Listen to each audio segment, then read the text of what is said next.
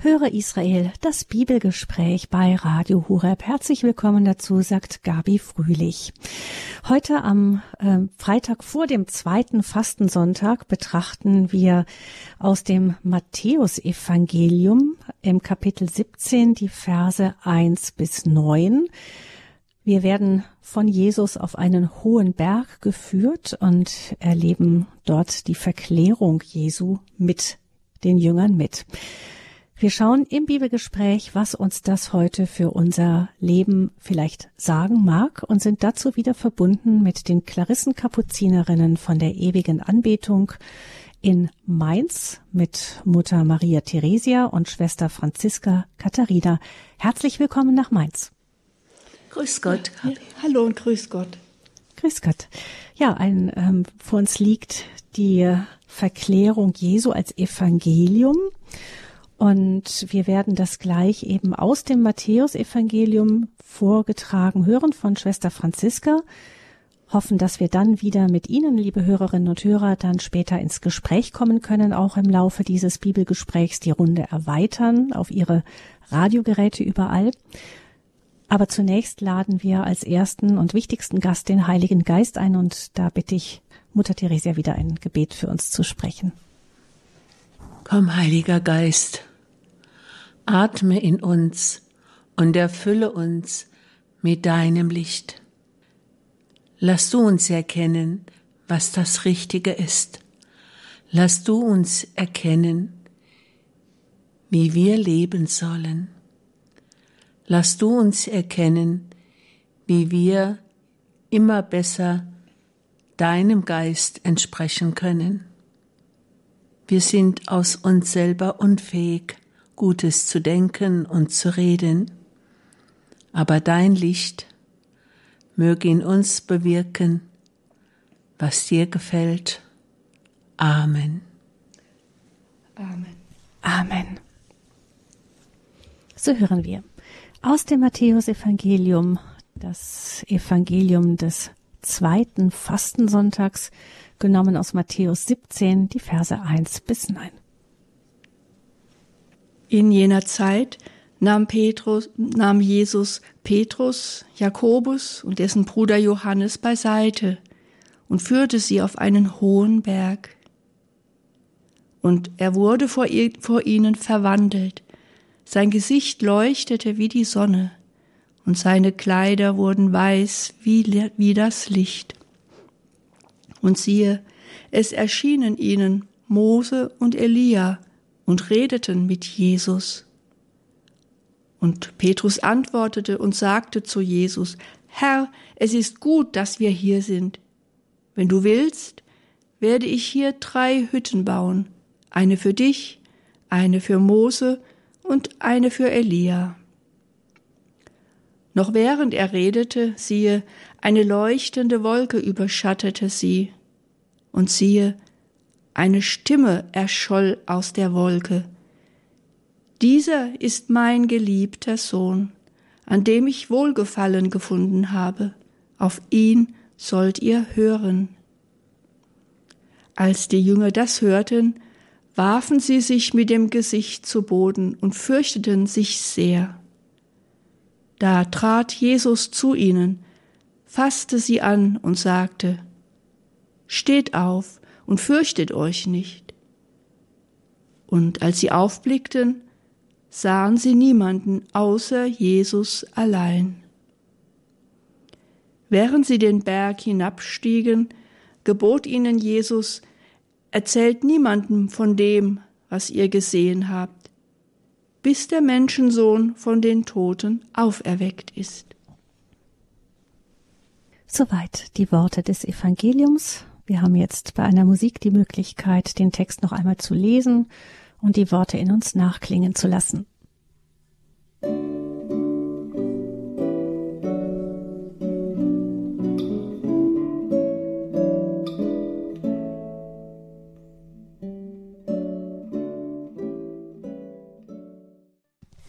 Sie hören das Bibelgespräch bei Radio Horeb. Heute hören wir im Evangelium vom zweiten Fastensonntag. Wir bereiten uns damit auf den kommenden Sonntag vor. Das Evangelium von der Verklärung Jesu auf dem Berg Tabor der Tradition nach, nicht weit von Nazareth gelegen. Wir haben das Evangelium eben gehört. Was ist das Erste, was uns angesprochen hat? Wie war es bei euch, Mutter Theresia? Als erstes fällt mir auf, dass Jesus die Jünger mitnimmt. Also sie gehen jetzt nicht aus eigenem Antrieb auf den Berg Horeb, um dort eine Gotteserfahrung zu machen. Jesus nimmt sie und führt sie. Das, das ist das, was auch im geistlichen Leben so wichtig ist, dass man sich bei der schönsten meditativen Haltung und bei Stille und allem Möglichen, was eine Meditation begünstigt, dass man sie nicht nehmen kann. Man kann immer nur offen sein, dass Jesus uns an der Hand nimmt und uns zu einer Erkenntnis führt, zu einem Tabor-Erlebnis. Aber wir können es uns nicht willkürlich nehmen. Das ist das Erste, was, was mir dabei einfällt. Und als zweites ähm, heißt es, er wurde vor ihren Augen verwandelt und sein Licht leuchtete wie die Sonne. Also sein göttliches Leuchten ist anscheinend in diesem Moment ertragbar für die Augen der Jünger. Bei Mose heißt es ja einmal, niemand kann Gott schauen und am Leben bleiben. Niemand. Aber hier scheint es doch so zu sein, dass die Göttlichkeit sich so zurücknimmt in Jesus, dass sie für die Augen erträglich ist. Aber es ist so überwältigend für die Jünger, dass sie es eben doch nicht so ertragen können, denn es heißt, sie, sie fallen nieder. Sie, ähm, also es ist für sie im wahrsten Sinn des Wortes umwerfend, die Herrlichkeit Jesu zu schauen. Das ist das Zweite. Und Petrus ist ja wirklich dermaßen eifrig. Ähm, er will das Ganze jetzt mal festhalten und zwar auf der Erde, auf diesem Berg Horeb, will er einfach diese Gotteserfahrung festhalten. Und er denkt schon gleich ganz praktisch, äh, er will drei Hütten bauen. Also das wäre doch ähm, schön, wenn man wüsste, auf welchen Berg man gehen kann, um die Hütten des Mose, des Elia und die Hütte des Herrn betreten zu können. Er, er, man, man möchte dann sagen, ah ja, gut, Petrus ist in diesem Moment wohl doch von Sinnen, dass er, dass er da draufkommt, Hütten bauen zu wollen. Aber es zeugt doch von seinem Eifer und von, von dem, was ihn jetzt gerade überwältigt und wie schön das das ist und wie er es festhalten will. Das sind die drei Punkte, die ich jetzt am Anfang beitragen möchte. Ja, danke, Mutter Theresia und Schwester Franziska. Das erste, was mir so auf, was mir heute aufgefallen ist, was ich noch nicht so bedacht habe, es geht ja um den Berg der Gotteserfahrung sozusagen, dieser Tabor. Er erinnert, erinnert mich natürlich auch an den Berg Horeb, wo Gott Mose mit Mose gesprochen hat. Also da eine gewisse Parallele. Aber hier heißt es jetzt, er führte sie auf einen hohen Berg. Und das sagt mir jetzt, dass es nicht darum geht, wenn ich eine Gotteserfahrung machen will, dass ich da nur einen Spaziergang machen brauche oder äh, mich irgendwie gemütlich zurücklehnen kann, sondern ich muss auf einen hohen Berg steigen. Also nicht auf ein kleines Hügelchen, wo man mit drei Schritten oben ist, sondern es ist ein hoher Berg, ähm, ja, das auch eine gewisse Anstrengung von mir abverlangt. Hier wird nichts davon geschrieben, aber ich kann mir das schon so vorstellen, wenn die vier so losmarschiert sind, dass es doch erstens eine ganze Weile gedauert hat, bis sie oben ankamen, aber dass es auch eine körperliche Anstrengung war und sie etwas dafür tun mussten, um oben anzukommen. Also wenn ich eine Gotteserfahrung machen möchte oder wenn ich danach suche, dann muss ich mich schon auch auf den Weg machen und ähm, ja den Weg unter die Füße nehmen und etwas dafür tun. Das ist so der erste Gedanke, dieser hohe Berg. Ja, der zweite Gedanke, der mir kam, ist der von der Hütte, die gebaut werden soll.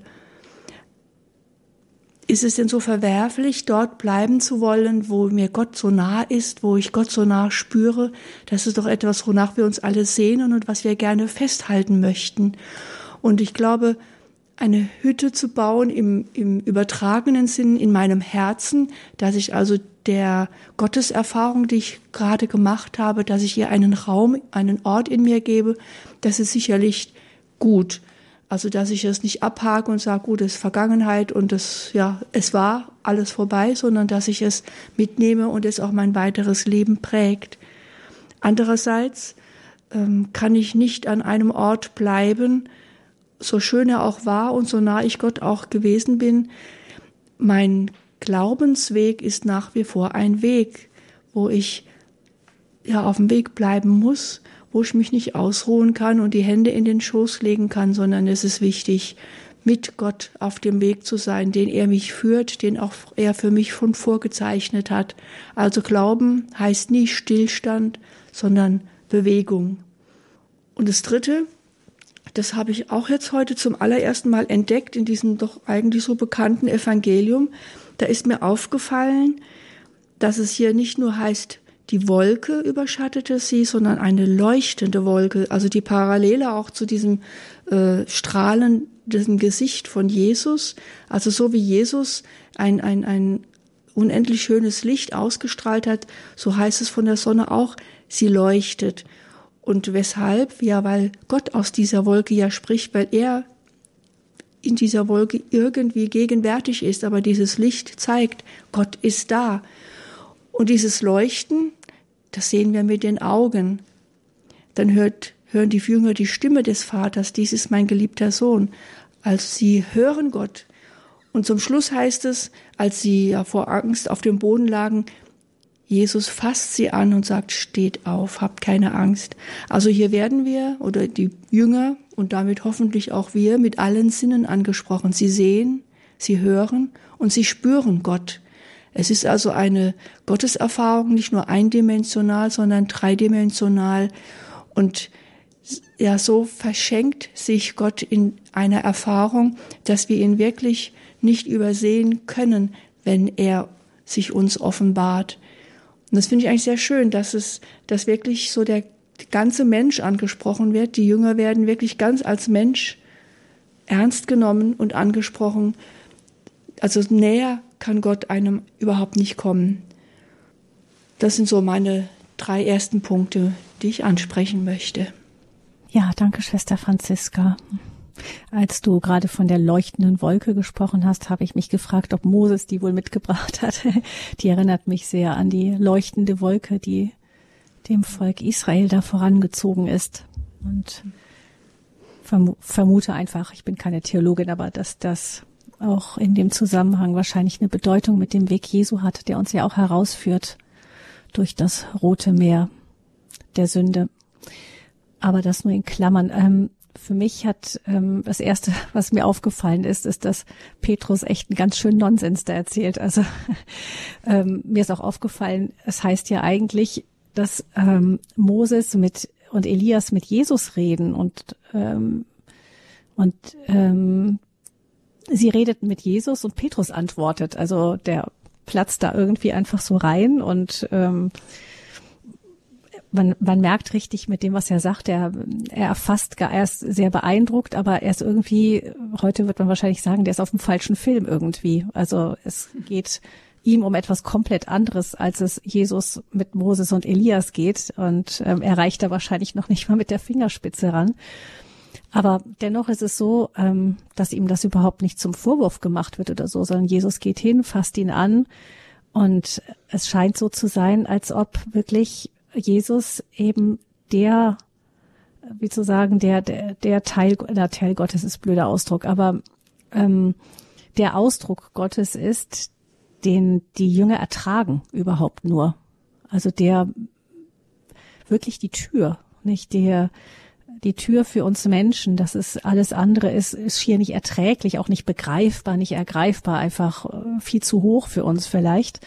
Aber Jesus ist der auch, als wo sie mit ihm allein sind, können sie wieder mit ihm hinabsteigen, wieder normal mit ihm reden.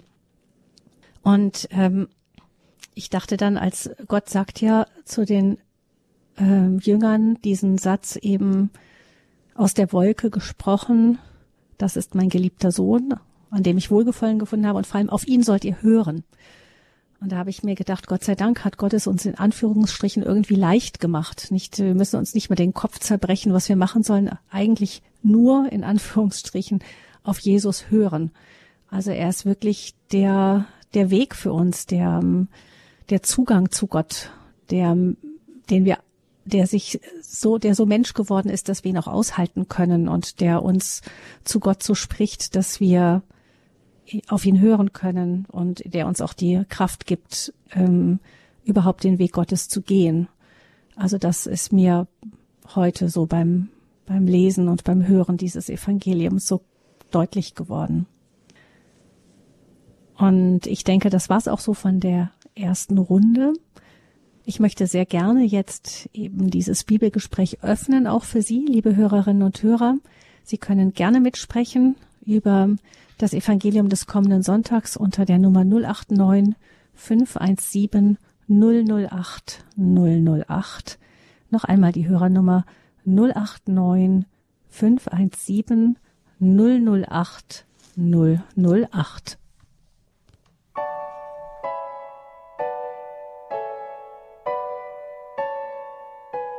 Sie hören Radio Horeb, Ihre christliche Stimme in Deutschland und im Bibelgespräch betrachten wir das Evangelium des kommenden Sonntags. Heute geht es um die Verklärung Jesu und ähm, die Reaktion der Jünger darauf. Wir haben uns schon ausgetauscht darüber mit Mutter Theresia und Schwester Franziska vom Kloster der ewigen Anbetung in Mainz. Und Sie sind auch ganz herzlich eingeladen, sich mit zu beteiligen an diesem Bibelgespräch unter 089 517 008 008. Frau Küffner hat uns aus Bayreuth angerufen und ich möchte Sie sehr gerne willkommen heißen in unserer Bibelrunde. Grüße Sie, Frau Küffner. Oh, Dankeschön, welche Ehre. ja, das ist wirklich, äh, ich kann da weiter gar nichts dazu sagen, das meine ich ernst. ja, äh, mein erster Gedanke eben, Mm, war, also wir wären ganzheitlich jetzt über das Dreidimensionale überfordert als Menschen. Generell. Die Jünger sicher mhm. auch. Ja, von seiner göttlichen Gnade eben einfach. Das könnten wir gar nicht aushalten. Und der zweite Gedanke, welche, ja, grenzenlose und ohne ein, also maßlose göttliche äh, und barmherzige Liebe Gottes da dahinter stehen muss, in die Weite gedacht jetzt. Mhm, dass er sich so offenbart, oder? Ja, ja. Mhm. Auch äh, wie Sie schon gesagt haben, dass er Jesus sich Petrus so äh, voller Liebe dann äh, verhalten hat. Ja? Weil wir als Menschen ja überfordert werden. Der wollte ja auch helfen. Mhm. Ja, sag ich mal so, der Petrus. Mhm. Und der dritte. Gedanke war jetzt einfach für die Zukunft. Die schaut sehr gut aus, wenn wir weiter im Vertrauen zu der Dreifaltigkeit und allen Heiligen, die wir ja haben. Also der Himmel ist nicht leer. Gibt es ein wunderbares Lied von der Kay Gaunt. Und ich bin auch mehr der künstlerische Typ, glaube ich. Ja, das wollte ich mhm. dazu sagen. Also Sie vertrauen auf die Zukunft, weil der dreifaltige ja. Gott dabei ist. Ja, mhm. genau. Weil es geht ja. immer nur Schritt für Schritt. Ähm, und es ist auch gut so. Und Gott überfordert uns nicht. Wir vielleicht manchmal selber uns, aber wir dürfen uns selber auch vergeben. Ja, das ist ja vollkommen klar. Ne? Mhm. Ja, vielen Dank, Frau Küffner, für Ihren Anruf und Ihren Beitrag. Ja, und ganz Gott überfordert Grüße. uns nicht. Ja, genau. Im Gegenteil, er hat nur Gutes für die Zukunft bereit. Wunderbar, die kleinen Dankeschön. Schritte nach der Therese von Lisieux. Danke für diese liegen. Worte der Zuversicht, Frau Küffner. Vielen herzlichen Dank. Bitteschön. Bitteschön, Alles sehr gerne. Ade. Danke mich recht herzlich. Ja, Dankeschön. Ebenso, mhm. ebenso. Gutes Segen. Ja, wenn ihr lieben Schwestern in Mainz irgendwas dazu sagen wollt, sagt ihr, sonst nehme ich gerne auch die nächsten einfach rein. Ja, den nächsten ja, am besten. Einfach lassen wir stehen. Frau Küffner, vielen Dank. Herr Wunderlich ruft uns an aus München, ist der Nächste. Herzlich willkommen auch Ihnen. Ja, danke schön. Grüß Gott. Ich habe auch äh, ein paar Gedanken und zwar, wenn dieser Himmel aufgeht und wir ja eigentlich die Herrlichkeit Gottes schauen dürfen, ist doch das so, wie wenn wir ein riesen Glücksgefühl haben, das manchmal sich einstellt, nur ganz selten, aber auch nur blitzartig. Äh, das ist nur so, so zum Beispiel, wenn ein Kind geboren wird, das da, da, da ist so, äh, oder wenn bei einer Hochzeit, da ist dann so dieses Übermenschliche. Ich denke mal, man steht über Raum und Zeit, äh, denn wenn Elias da ist und ähm, Elia und Mose, die sind ja eigentlich, ja gut, Elia ist ja nicht mal gestorben, der ist ja einfach so aufgefahren in den Himmel. Äh, die, die sind da und wir, wir können uns sicher sein, dass auch unsere lieben Verstorbenen alle da sind und dass wir die auch, auch wieder sehen können, dann, wenn wir über Raum und Zeit stehen. Das ist der eine Gedanke. Der andere Gedanke ist, wie Sie schon gesagt haben, der Weg äh, der Israeliten durch die Wüste. Da ist immer die Wolke dabei. Äh, und Gott zieht ja immer mit und 42 äh, Mal machen sie ja Station. Und die Wolke heißt im Hebräischen Anna. Und Anan heißt Antworten. Und dann denke ich eben an den Hananias, der Anania, Anania heißt er auf Hebräisch, also Gott antwortet aus der Wolke. Könnte man das übersetzen. Und auch da ist auch so ein Augenblick, wo wo das Sehen anders wird vom, vom Saul, wo er eine andere Sichtweise kriegt. Und zwar die Sichtweise, die er vielleicht vor dem Paradies gehabt hat, also im Paradies vorher gehabt, bevor, bevor Adam den Apfel, oder den Apfel war es ja nicht, aber die Frucht von dem Baum genommen hat, von dem er nicht nehmen hätte sollen. Mhm. Also das waren so meine Gedanken. Und was natürlich mhm. noch ist, das, das Weiß. Also das Weiß steht ja für, äh, ja, für Reinheit, absolute Reinheit. Und äh, das strahlt ja auch in, in uns in verschiedenen Farben, denke ich mal, auch in Jesus. Immer wenn Jesus da ist, ist er weiß dargestellt. Mhm. Und wir, wir, wir spiegeln eigentlich nur Farben, Nuancen wieder bei uns ist ja eigentlich auch nur im Regenbogen gibt es ja kein Weiß, sondern nur äh, die, die Spektralfarben. Ja, jetzt mhm. ein ganz philosophischer Gedankengang. Mhm. Dass die Sonne, dass die Sonne, die so weiß ähm, strahlt, im Grunde mit, wenn sie auf die, auf die Regentropfen oder auf den Nebel trifft, eben die bunten Farben wirft. Ja, nicht? genau. Mhm. Ja, Dankeschön, Herr Wunderlich. Eben ich was gelernt. Ja, ja, gut, Hebräisch ist immer ein bisschen was dabei. Gut, ja, wunderbar.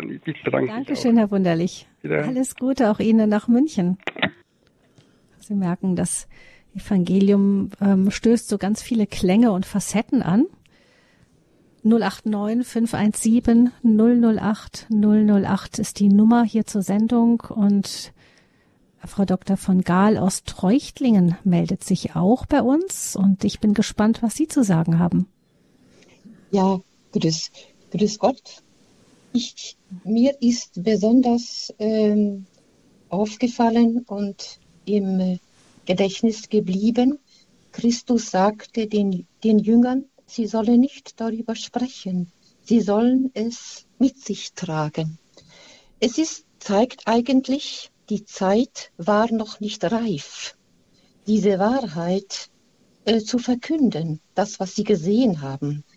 Und ich denke mir, der Boden für die Wahrheit muss immer bereitet werden, so dass wir hier sehen, man muss sich be bewähren. Es war sicherlich schwer, das bei sich zu bewahren, mit sich zu tragen, bis der Augenblick des Erzählens da sein durfte. Hier ein für uns in Geduld sich auch bewähren, aber eben auch darauf zu achten, auch heute, nicht überall kann die Wahrheit vertragen werden.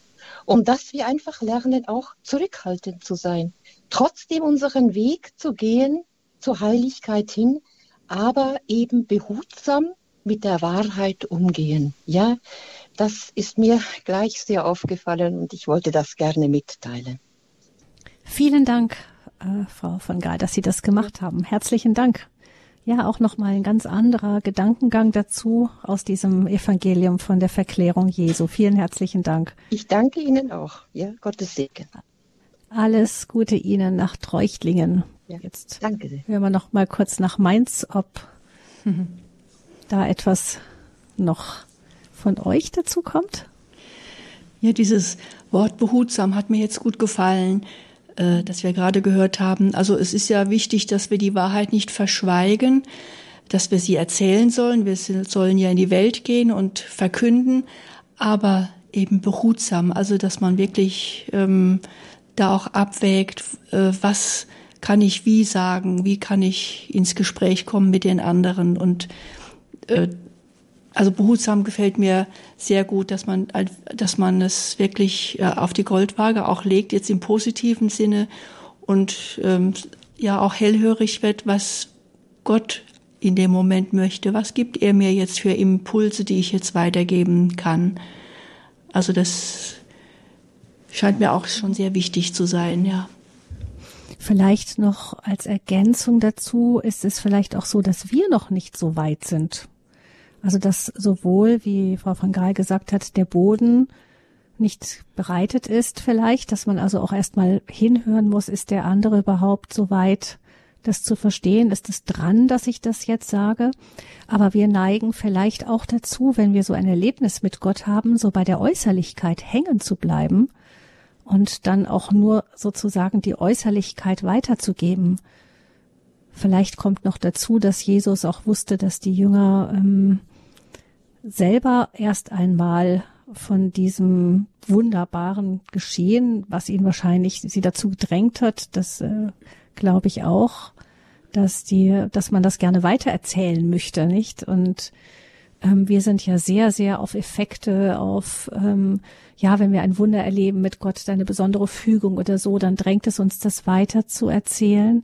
Aber vielleicht muss es auch manchmal erst ins Herz gehen und, ähm, und vom Herzen aus eben auch, ähm, ja, dann erst die Botschaft richtig verkündet werden. Ich weiß nicht, Frau von Gaal, ich sehe, Sie sind noch da. Ähm, ja. Das kann auch mit einer ja. Rolle spielen, oder? Ja, ja, dass es ein Herzensanliegen wird mhm. nicht wahr? Denn in dem Moment, wo es ein Herzensanliegen ist, verbreitet oder verkündet man ja die Wahrheit ganz anders.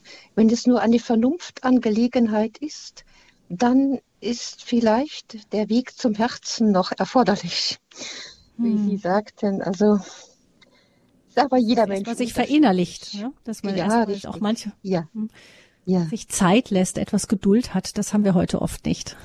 Ja, Und ja sehr schnell, posten alles sofort, geben alles sofort weiter. Ja. Aber diese Zeit auch in uns zu gehen, sich was setzen zu lassen, nicht? Da. Ja, danke schön, dass Sie auf diese diese es braucht Geduld hingewiesen haben, Frau von Gaal. Vielen ja, Dank. Ja, Alles gerne. Gute, Gottes ganz viel Segen ja. Ihnen. Danke. Dankeschön. Dann würde ich sagen, hören wir noch ein wenig Musik und hören mal weiter, ob es noch weitere Hörerinnen oder Hörer gibt, die uns etwas ähm, zu diesem Evangelium noch weitergeben möchten, was in Ihnen angeklungen ist. 089 517 008 008 ist die Nummer zur Sendung.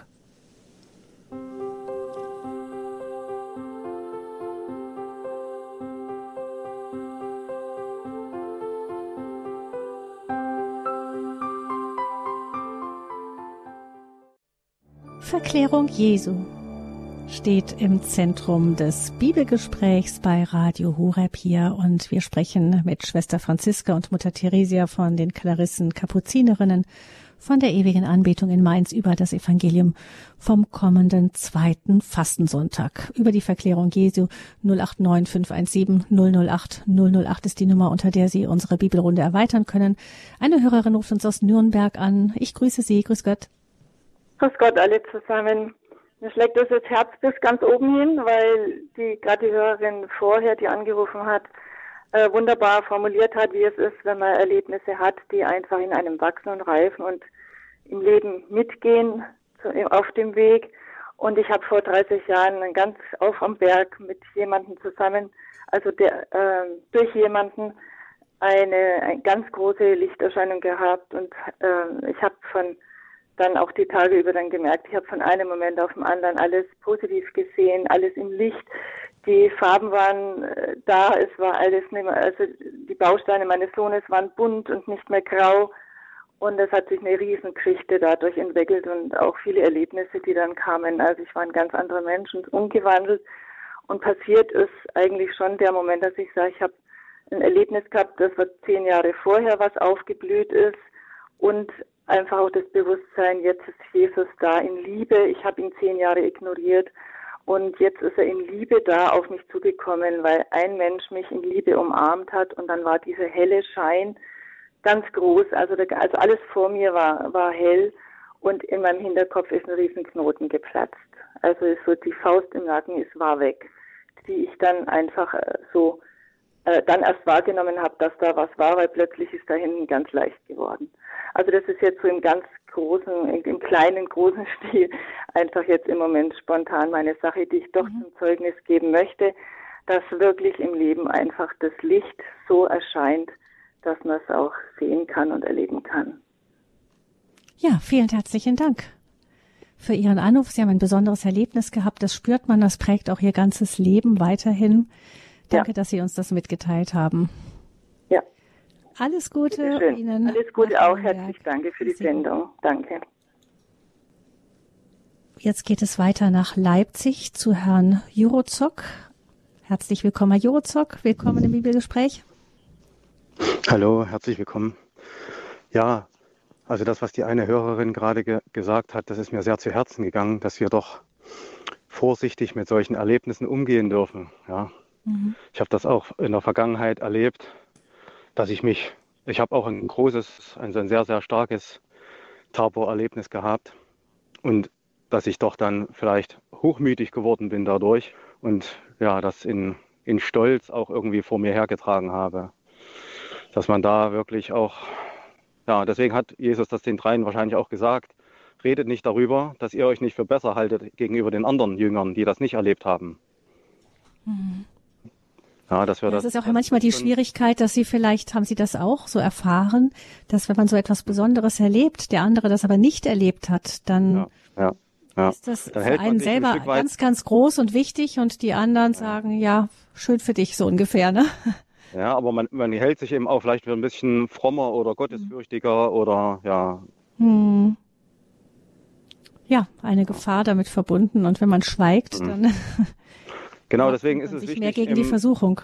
Mhm. Richtig, also das irgendwie versuchen so wirklich diese in dieser liebevoll, aber irgendwie versuchen also Hunger zu machen oder einen Hunger nach mehr, wenn der andere aber dafür nicht offen ist oder das dann eher auf, ja, es kann eben auch dann in Neid umschlagen, so dass dann eben der andere in eine, in eine Rebellion geht gegenüber und sagt, mhm. ja, das, ja, das kommt mir hochmütig vor, rüber oder so ich denke schon, dass das wirklich dieses, dieser, also wie Sie es vorhin gesagt hatten, so dieses ruhige Rüberbringen, dieses sanfte Rüberbringen dieser Erlebnisse, ja. Oder eben vielleicht doch lieber schweigen.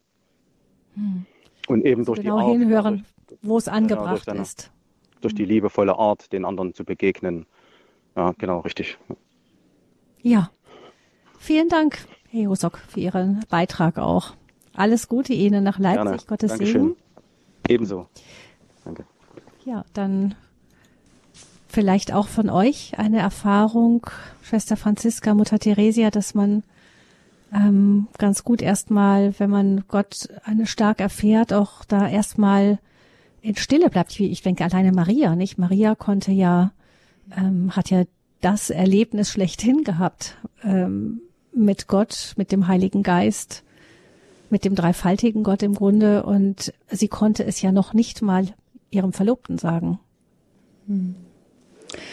Ich glaube, das Wichtigste ist auch nicht, es weiter zu sagen, auch wenn es einen vielleicht manchmal danach drängt, sondern das Wichtigste ist, dass es einen doch irgendwie prägt, vielleicht auch sogar wirklich verwandelt, wie es auch die eine Hörerin gesagt hat. Also, dass es ein Erlebnis ist, eine Gotteserfahrung, die, die einfach in mir auch weiterreifen darf und mein, ja, mein Verhalten oder mein Sein einfach auch bestimmt und vielleicht muss ich gar nicht darüber reden, sondern die Menschen merken, ähm, das ist anders oder äh, äh, ja, ich, ich, da strahlt jemand etwas aus. Also ich denke, wenn ich dieses, wenn ich einmal in diesem Licht Gottes stehe, dieses wirklich diese lichte Erfahrung, dann muss es doch auch mein Leben Licht machen, dass ich dann auch dieses Licht weitergeben kann. Und das wird hier und da auch voll auf genügen, wenn ich einfach an die Menschen dieses Licht weitergebe, ohne dass ich darüber spreche, welche Erfahrung ich gemacht habe. Denn es hat ja dann auch Konsequenzen. Bei Maria hatte es eine Konsequenz, auch wenn sie nicht darüber gesprochen hat. Aber es war ja so, wie es war. Und sie hat dann Jesus ja zur Welt gebracht und der Welt geschenkt. Also es hat immer eine Konsequenz, wenn ich eine Gotteserfahrung mache. Und es ist eine lichte Konsequenz, in welcher Form auch immer. Ich denke an das, was Mutter Theresia ganz am Anfang schon gesagt hat, eben auch, dass man das auch nicht durch eine Eigenanstrengung herbeiführen kann. Du hast gesagt, Schwester Franziska, dass ähm, Gotteserfahrung auch nicht, vielleicht nicht ganz ohne Anstrengung geht. Also es ist nicht selten so, dass man einfach ähm, sein Leben im vollen Konsumgenuss vor sich hin lebt und dann plötzlich ähm, ein etwas aus ähm, aus den Latschen haut sozusagen. Und äh, auf der anderen Seite wenn, wenn ich daran denke, wie Menschen eben so Gott intensiv erfahren, ist es meistens entweder in einer großen Krise, wo sie wirklich nach ihm schreien, oder ähm, so ein Eiferer wie Paulus vielleicht, der einfach auf der falschen Spur ist, oder ähm, oder eben Menschen, die, so wie die Fatima-Kinder, vielleicht nicht mit der größten Eifrigkeit und Frömmigkeit, aber doch so treu ihre, ihrem Gebetsleben nachgehen in einer großen Einfachheit. Also das heißt, es ist so, dass schon irgendwo ähm, eine kleine so äh, ja Grundvoraussetzung da ist. Was du sagtest, Schwester Franziska, aber Mutter Teresa hat dann ja auch betont, dass man nehmen kann man sich's nicht, machen kann man es nicht. Es bleibt doch immer ein Geschenk und Gott führt einen. Also ich bin schon auch der, der Meinung, dass man es nicht erzwingen kann. Wir sprechen ja oft von den Tabor-Erfahrungen, aber man kann es nicht über das Knie brechen. Also ich, weil ich vor, am Anfang sagte, es ist ja ein hoher Berg und man, äh, es ist also kein, kein lockerer Spaziergang. Manchmal wird es einem geschenkt, ohne dass man daran denkt. Aber ich glaube, es ist schon wichtig, ähm, dass man, wie ich vorhin sagte, den Weg unter die Füße nimmt. Also, dass man nicht stehen bleibt und darauf wartet, dass einem irgendwann irgendetwas geschenkt wird, sondern dass ich in Treue mein Leben lebe, Gott entgegengehe, mit Gott meinen Weg gehe und tatsächlich, ja, ja, ihm meine Treue schenke. Und wenn er mir dann ein Tabor-Erlebnis schenkt, dann ist es wirklich ein reines Gnadengeschenk das mich natürlich in keinster Weise erzwingen oder erarbeiten kann.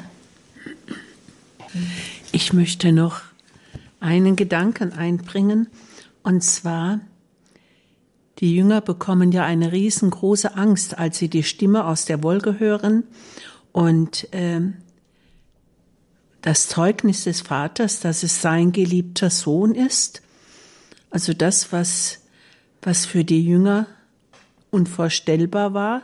Sie haben zwar den Messias erwartet, aber sie haben Jesus als was ganz Besonderes erlebt.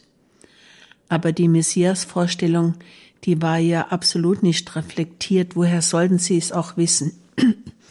Und äh, für mich ist es ein wirklich ein ganz wunderbarer Satz, der da steht. Die Jünger werfen sich nieder, haben Angst und verhüllen sozusagen ihr Gesicht vor dieser großartigen Erscheinung. Und dann rührt Jesus sie an und sagt, steht auf. Und während sie aufblicken, da sehen sie nur noch Jesus. Und das ist für mich der springende Punkt. Auf den Berg werden sie geführt und erfahren etwas Wundervolles, aber in den Niederungen des Lebens, da ist es entlastend und vertrauenerweckend, nur noch Jesus zu sehen. Also Jesus ist derjenige, der voll aufgenügt. Ich brauche keine Erscheinungen, ich brauche keine Besonderheiten. Wenn ich Jesus habe, so wie es auch bei Bach in der Motette heißt, Jesus meine Freude, Jesus, er ist allein derjenige, der mein Herz beruhigen kann. Und das hat die Jünger wahrscheinlich doch auch beruhigt. Als sie aufsahen, sahen sie nur noch Jesus.